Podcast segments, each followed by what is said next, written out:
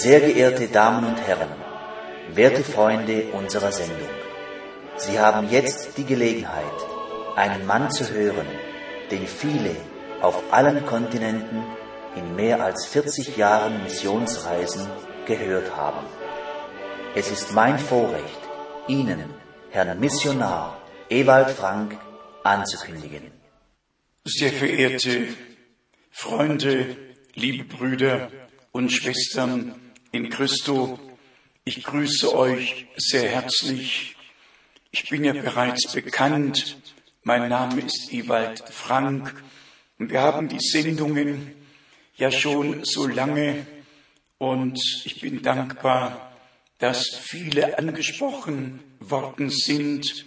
Immer noch ist ein Hunger nach Gott und Gottes Wort, wenn auch die breite Masse an dem, was Gott uns zu sagen hat, vorbeigeht, gibt es doch immer wieder die Einzelnen und sie bilden dann die kleine Herde, die sich zusammenfindet, Gottes Wort hört und Gottes Segnungen aus Gnaden erleben darf.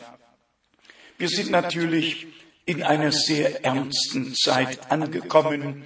Schon lange haben wir von der Endzeit gesprochen, von der Wiederkunft Jesu Christi, unseres Herrn, von der Herausrufung der Brautgemeinde, von ihrer Zubereitung auf den glorreichen Tag Jesu Christi, unseres Herrn, wenn erfüllt wird, was er in Johannes 14 sagte, ich gehe hin, euch die Städte zu bereiten und komme wieder, um euch zu mir zu nehmen. Wenn erfüllt wird, was Paulus an die Korinther geschrieben hat. Wir werden nicht alle entschlafen, wohl aber alle verwandelt werden.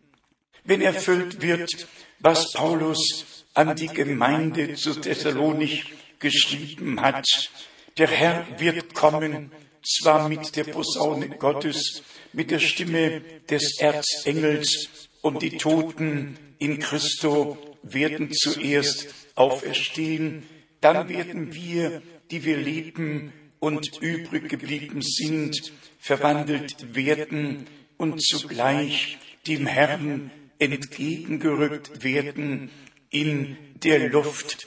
Dann haben wir Matthäus 25, wo uns vor Augen geführt wird, dass die Hälfte derer, die dem Bräutigam entgegengehen, zurückbleiben werden und dass nur die Hälfte angenommen, ja hinaufgenommen wird in die Herrlichkeit und am Hochzeitsmahl teilhaben wird.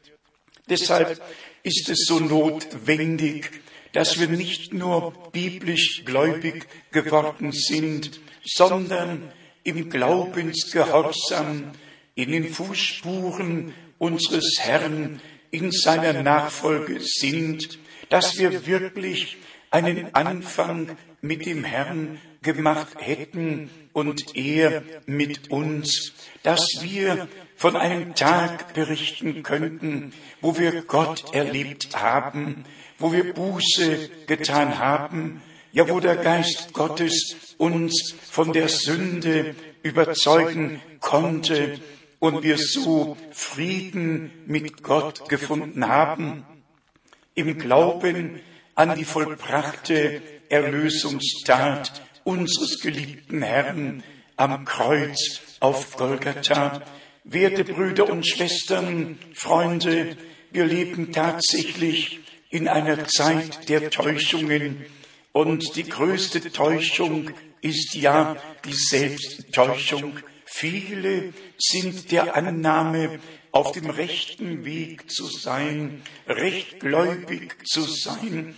Und man hört überall von der Verkündigung des Evangeliums, man hört vom Christentum und neuerdings vom Bau Europas, dass Christus der Eckstein für das Europa sei und dass die Religion, nämlich die christliche Religion, ihre Wurzeln hier hatte und noch hat und dass alle sich auf ihre Wurzeln äh, besinnen sollten. Brüder und Schwestern, werte Freunde, das mag alles schön klingen und vielleicht sogar von der überwältigenden Mehrheit begrüßt werden. Doch die Frage ist, haben wir Christus erlebt? Ist er Alpha und Omega für uns persönlich? Haben wir ihn in seiner Gnade erlebt? Sind wir mit Christus gekreuzigt, wie Paulus an die Galater schreibt? Sind wir mit ihm in der Taufe begraben worden, wie Paulus an die Gemeinde zu Rom geschrieben hat? Haben wir einen Bund eines guten Gewissens in der Taufe mit Gott schließen können? Haben wir wirklich Frieden mit Gott gefunden? Ist alle Feindschaft aufgehoben worden? Sind wir mit Gott und miteinander versöhnt? Sind all diese Dinge göttliche Realität in unserem Leben? Oder haben wir, wie Paulus ja auch schreiben musste, den Schein der Gottseligkeit? Haben wir das Christentum nach außen hin bewahrt, ohne dass Christus durch den Glauben in unserem Herzen wohnt und sein Leben praktisch mit allen Früchten des Geistes hier auf Erden ausleben kann.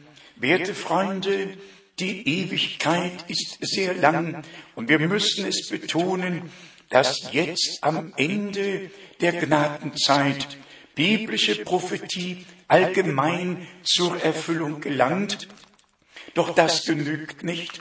Wir könnten wissen, was die Vereinigung Europas bedeutet, nämlich wie Daniel in Kapitel 2 und 7 darüber schreibt, wie die vier Weltreiche erstehen würden und das letzte Weltreich ist nun einmal das römische Reich.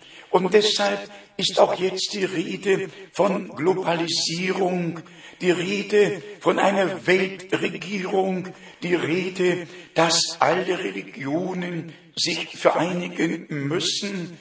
Der Prophet und Gottesmann William Brennan hat in einer Predigt gesagt, Vereinigung von Zeichen und Zeit.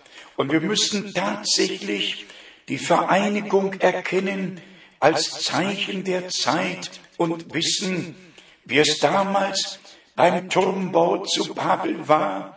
Sie hatten eine Sprache und haben ein religiöses Vorhaben betrieben, einen Turm zu bauen, der in den Himmel reicht.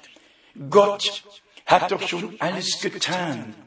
Der Weg Gottes zu uns ist unser Weg zu Gott, nicht das Werk unserer Hände. Aber jetzt läuft alles auch wieder darauf hinaus. Eine Währung, eine Regierung, alles soll vereint werden. Und wer ist dann das Oberhaupt? Der christliche Name wird gebraucht Christliche Grundsätze werden verkündet.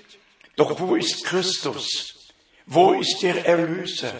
Wo sind die biblischen Wahrheiten? Wo ist das Originalevangelium unseres Herrn und Erlösers zu hören? Werte Freunde, wenn ich heute an dieser Stätte daran erinnern darf, dass tatsächlich jede biblische Lehre abgeändert wurde. Die Themen sind geblieben, aber völlig anders dargestellt. Alles wurde umgedeutet. Die ursprüngliche Bedeutung des Wortes ist verloren gegangen. Menschen halten sich fest an den Deutungen. Man könnte tatsächlich mit dem größten und wichtigsten Thema beginnen, nämlich mit dem Thema über Gott. Es gibt keinen Menschen, der Gott erklären Gott erfassen, der uns Gott klar darlegen könnte. Das gibt es nicht. Und das braucht es auch nicht zu geben. Gott ist von Ewigkeit zu Ewigkeit. Er ist seinem Wesen nach Geist, der das gesamte Universum, ja Zeit und Ewigkeit erfüllt. So hat ihn niemand gesehen. Dann am Anfang, am Anfang, nicht in Ewigkeit, am Anfang offenbarte sich der unsichtbare Gott in sichtbare Gestalt als Herr. Und so wandelte er im Garten Eden, schuf den Menschen nach seinem Bilde. In 1. Mose 1, Vers 26 bis 28, dann hat Gott der Herr den Menschen, den er in der Geistleiblichkeit in seinem Bilde erschaffen hatte, in 1. Mose 2, Vers 7, aus Erde geschaffen und hat Lebensodem in ihn hineingehaucht und der Mensch ward eine lebendige Seele. Und dann haben wir schon den Anfang der Schöpfung hier auf Erden. 1. Mose 1 in der Geistleiblichkeit, 1. Mose 2 in der Fleischleiblichkeit und der Mensch hat nicht in der Geistleiblichkeit, sondern in der Fleischleiblichkeit gesündigt.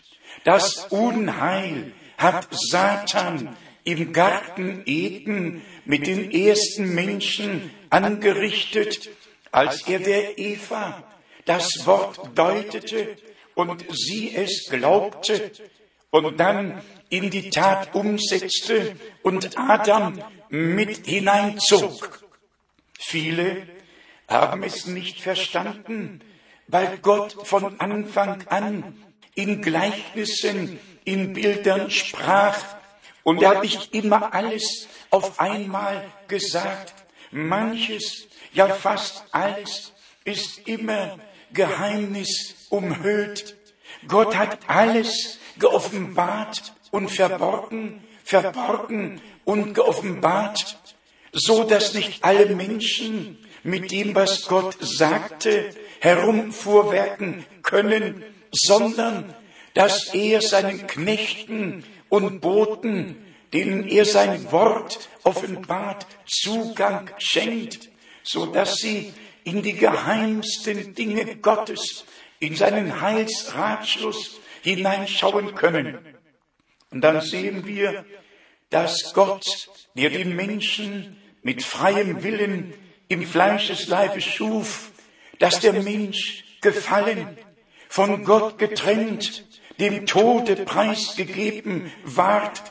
Und dass Gott der Herr direkt nach dem Sündenfall die Verheißung gab, dass der Same durch das Weib kommen und dem Schlang den Kopf zertreten wird, so dass Erlösung, Versöhnung, Gnade und Heil von Gott aus der Menschheit zuteil werde und dass der Mensch in seine ursprüngliche Stellung als Sohn Gottes zurückversetzt wird und daher die Offenbarung Gottes im Sohne, um im Sohne die gesamten Söhne und Töchter Gottes mit sich in Einklang zu bringen.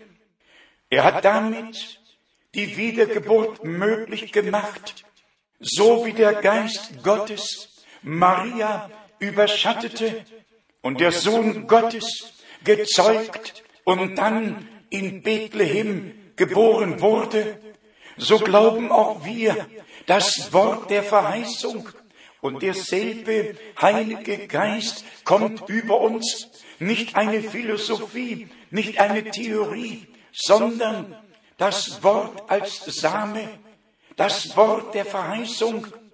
Und der Geist Gottes kommt über uns.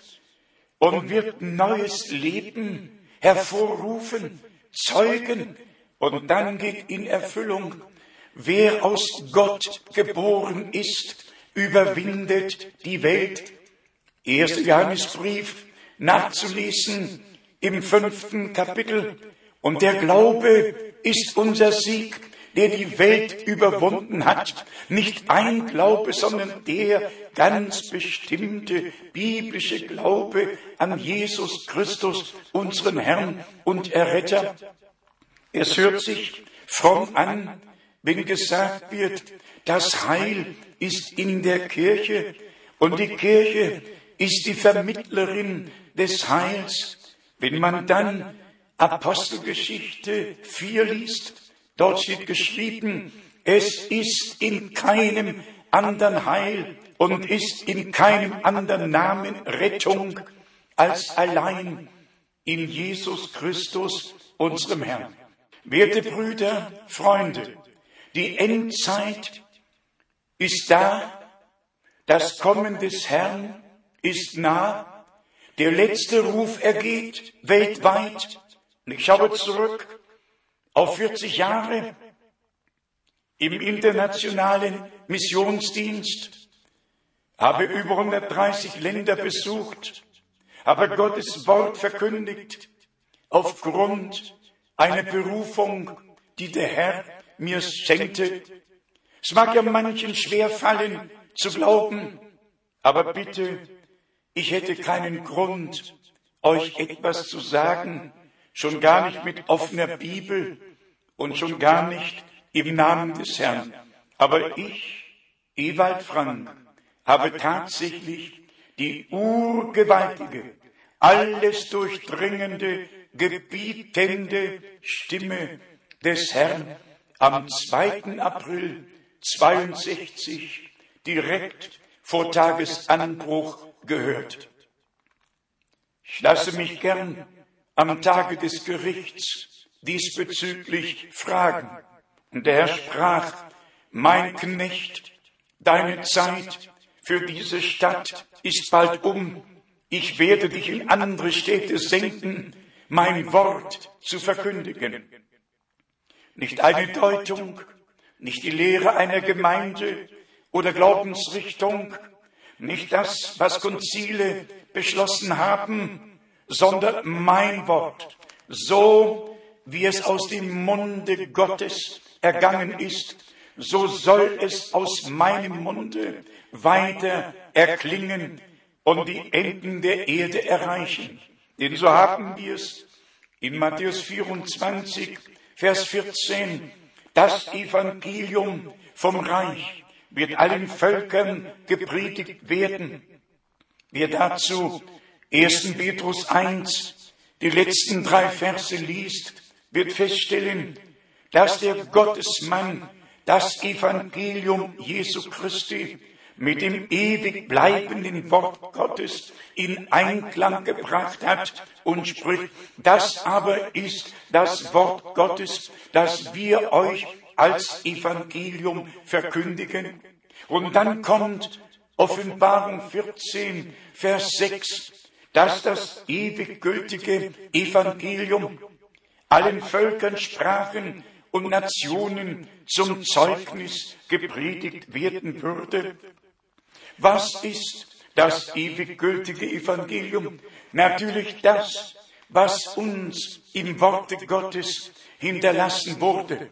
Und lass es mich heute deutlich sagen, auch wenn ich Gefahr laufe, missverstanden zu werden, doch, ich möchte mich gern eines Zitates bedienen von unserem Reformator Reichstag zu Worms am 18. April 1521.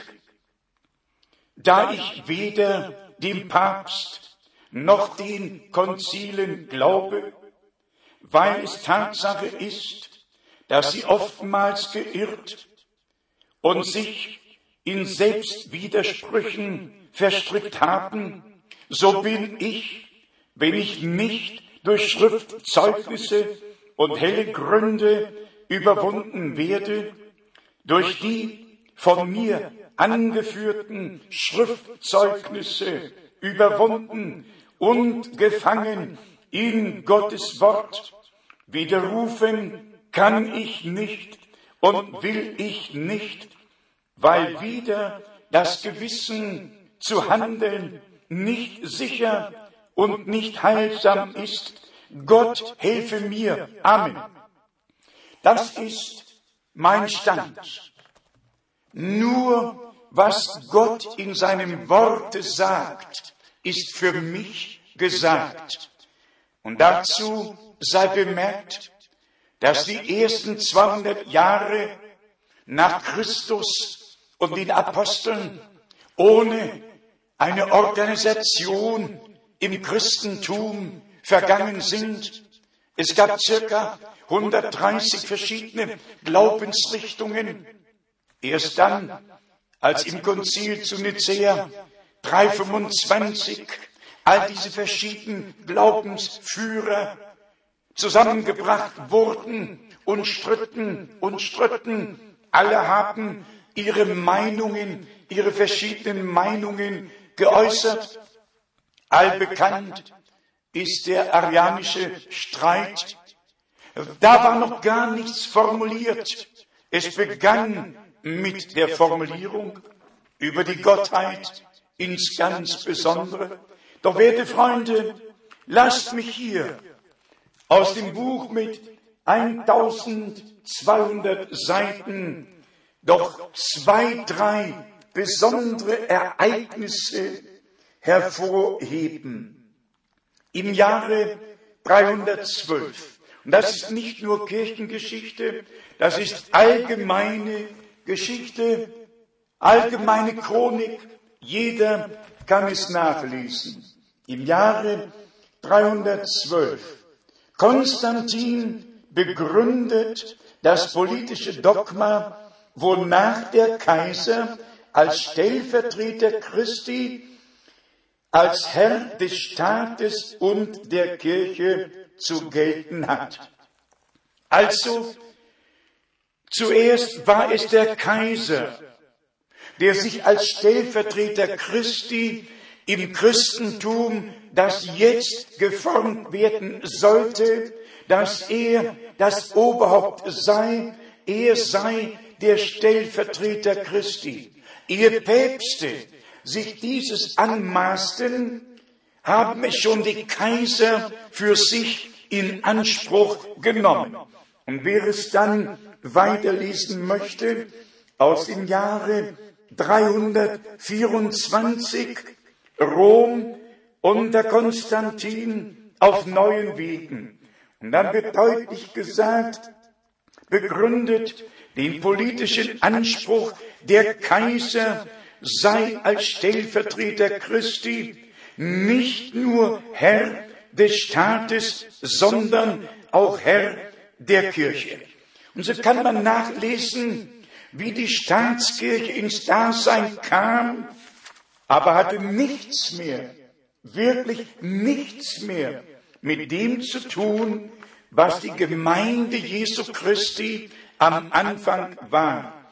Und wenn ich heute sage, dass die Trinitätslehre, die dreigliedrige Taufe im Namen des Vaters, des Sohnes und des Heiligen Geistes wirklich kein einziges Mal seit Gründung der neutestamentlichen Gemeinde Verbindung gefunden haben. Man kann sogar, wenn man hier nachliest, ebenfalls Jahreszeit angegeben, 380, Trinitätsglaube als Staatsreligion. Und dann kann man weiterlesen, 381 am 1. Mai, Trinitätsglauben für alle Christen verbindlich. Und dann kann man nachlesen, der Trinitätsglauben, der die Dreieinigkeit von Gott Vater, Sohn und Heiligem Geist zum Inhalt hat, ist damit für alle Christen gültiges Glaubensbekenntnis und zur staatlich geförderten Religion erhoben worden. Ich brauche aber ein biblisches Bekenntnis, keine staatlich geförderte Religion. Ich brauche Gott, der sich uns in Jesus Christus geoffenbart hat. Ich muss das Original haben. Ich will nicht betrogen werden. Auch nicht durch Christentum. Nicht durch irgendwelche Konzile. Ich muss zum Ursprung zurück. Wenn ich noch aus dem Katechismus vorlesen kann, hier steht geschrieben, das Credo von Nicea. Dabei bekannte man Gottes eingeborenen Sohn als aus dem Vater geboren vor aller Zeit, Gott von Gott, Licht von Licht, wahrer Gott vom wahren Gott. Ja, wo steht das in der Bibel? Nirgends. Wirklich nirgends. Der Sohn ist nicht vom Vater geboren worden im Himmel vor aller Zeit, also in Ewigkeit, sondern wie die Heilige Schrift es bezeugt. Das von dir geboren werden soll, wird Sohn Gottes genannt werden. Brüder und Schwestern, ich bin innerlich aufgebracht, weil das gesamte Christentum irregeführt wird und kein Mensch kümmert sich darum, alle meinen, so schön gen Himmel zu fahren, wie sie sind. Nein, zurück zu Gott, zurück zu seinem Wort, zurück zu der biblischen Verkündigung des ewig gültigen Evangeliums. Und das hat Paulus in einem Kernsatz zusammengefasst. Gott war in Christo und versöhnte die Welt mit sich selber. Möge Gott euch segnen, mit euch sein. Und wenn es nur dazu gereicht hat, euch zum Nachdenken und zum Nachforschen in der Bibel zu bewegen, so soll es mir recht sein. Gott segne euch und sei mit euch in Jesu heiligem Namen. Amen.